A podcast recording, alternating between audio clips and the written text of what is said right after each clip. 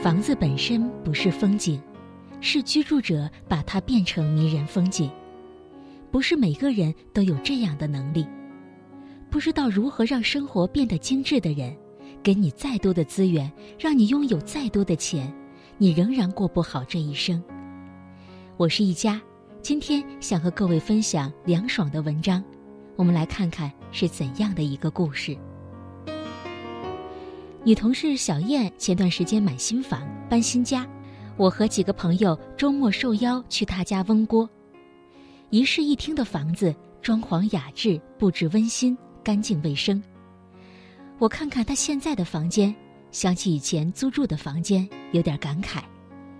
几年过去了，改变的是他从租客变成房主，不变的是他总能把房子住成家。他刚毕业来这座城市求职时，暂住在他舅舅家，等进公司后自己找房子搬出去住。我俩那时就一见如故。等他安顿下来。就叫我去他租的房子吃饭。那时他处于试用期，税后工资不高，还要交押金和房租，所以租的房子条件有限。那天也是个周末，我拎着水果和盆栽去他租的房子。那栋楼据我目测，少说也有二十多年的房龄了，街区治安不错，但整体环境不好。听他说，电路还有点老化。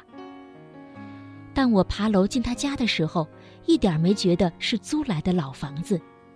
他的房间家具不多，但收纳清爽、整洁、舒适。书桌上铺着带有几何图案的桌布，上面放着一个插着花的素雅花瓶。床单是撞色撞得很好看的那种。房里和窗户之间隔着随风轻摆的白色纱帘。我惊喜地夸他的房间别有洞天。小燕告诉我，她住进来后，用攒下的工资，换掉原先很丑的黑色遮光窗帘，瓶子里的花枯了就再买一支续杯。窗台上排列着一排长得很好的多肉植物。小燕用自己的用心和巧思，把租来的老房子慢慢改造成自己喜欢的样子。她诠释了什么叫房子是租来的，但生活不是。总有人说没时间打理房子，租来的房子将就住，但看看人家三毛。作家三毛在撒哈拉沙漠开始新生活的时候，租到的房子在一个小镇外的牧场区，地是水泥地，糊得高低不平，墙是空心砖，原来的深灰色，上面没有再涂石灰，砖块接缝地方的干水泥就赤裸裸地挂在那儿，抬头看看。光秃秃吊着的灯泡很小，电线上停满了密密麻麻的苍蝇，墙左角上面有个缺口，风不断的灌进来，打开水龙头，流出来几滴浓浓绿绿的液体，没有一滴水。没有钱，他就靠到家对面的垃圾场拾破烂，拾出了全沙漠最美丽的家，把旧的汽车外胎拾回来洗清洁，平放在席子上。里面填上一个红布坐垫，像一个鸟巢，谁来了也抢着坐。深绿色的大水瓶，我抱回家来，上面插上一丛怒放的野地荆瓷，那感觉有一种强烈痛苦的诗意。不同的汽水瓶，我买下小罐的油漆，给它们厚厚的涂上印第安人式的图案和色彩。骆驼的头骨早已放在书架上。我又逼着荷西用铁皮和玻璃做了一盏风灯，快腐烂的羊皮，拾回来学沙哈威人，先用盐，再涂明矾削出来，又是一张坐垫。三毛十分自豪。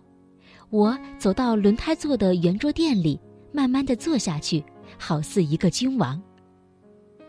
三毛把一间沙漠牧场区的房子，筑成一个文艺而浪漫的城堡。一间房屋的状态会反映出住的人的精神状态。有时候没钱、没时间、没精力是借口，没心思才是真的。我有个朋友斥巨资在市中心买了房子，但我去完第一次后就不想再去第二次。鞋子、袜子东一只西一只，桌上吃完的外卖盒子就敞在桌上，沙发上横七竖八的放着很多不知道干不干净的衣服。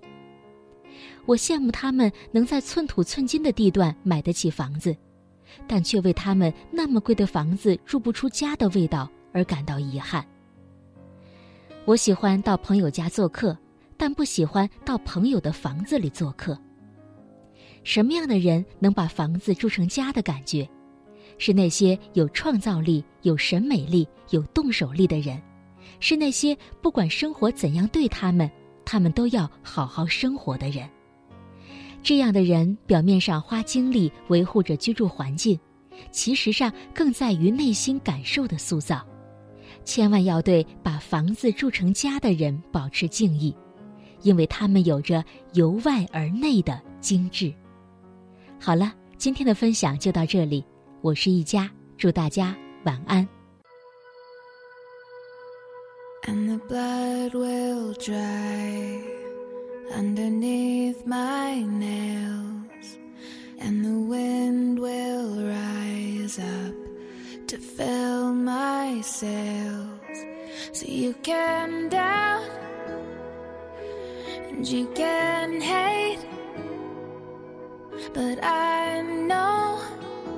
No matter what it takes, I'm coming home, I'm coming home.